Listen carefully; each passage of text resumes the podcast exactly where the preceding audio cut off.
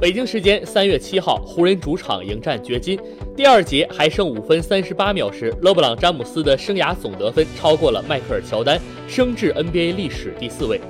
今天这场比赛之前，詹姆斯的生涯总得分已经达到了三万两千两百八十分，排在 NBA 历史第五位。只要在今天的这场比赛中得到十三分，詹姆斯的总得分即将超越迈克尔·乔丹，并升至 NBA 历史第四位。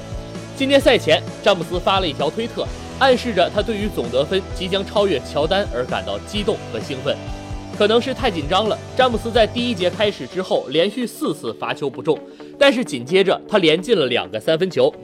第二节一开始，詹姆斯带着替补在场上打，本节前四分多钟他投进两个三分球。第二节还剩六分四十三秒时，詹姆斯中距离跳投得分，这是他本场的第十二分，他的生涯总得分追平了乔丹。